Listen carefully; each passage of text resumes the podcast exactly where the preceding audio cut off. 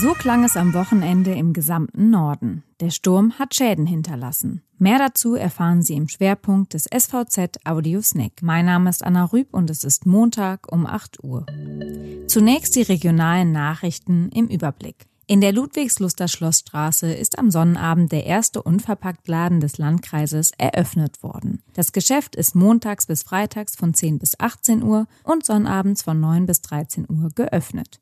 Schwerin. Aufregung in Krebsförden. Eine 50-jährige Frau wollte ihre brennende Wohnung nicht verlassen und griff die Polizeibeamten mit einem Messer an. Die Beamten konnten die Frau nur durch einen Schuss ins Bein stoppen. Der Rauch in ihrer Wohnung hatte die 50-jährige bereits lebensgefährlich verletzt. Sie wurde ins Klinikum gebracht.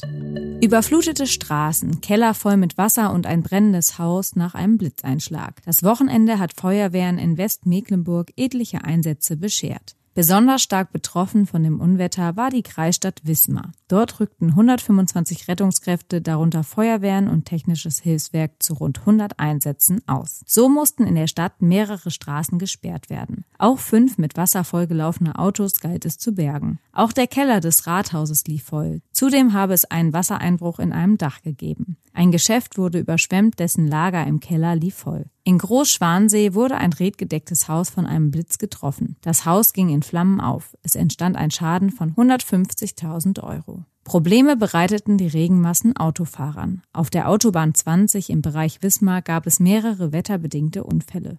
In Schwerin deckte das Unwetter altbekannte Probleme auf. So lief am Sonnabend der Fußgängertunnel unter der Bahnstraße an der Lübecker Straße erneut voll.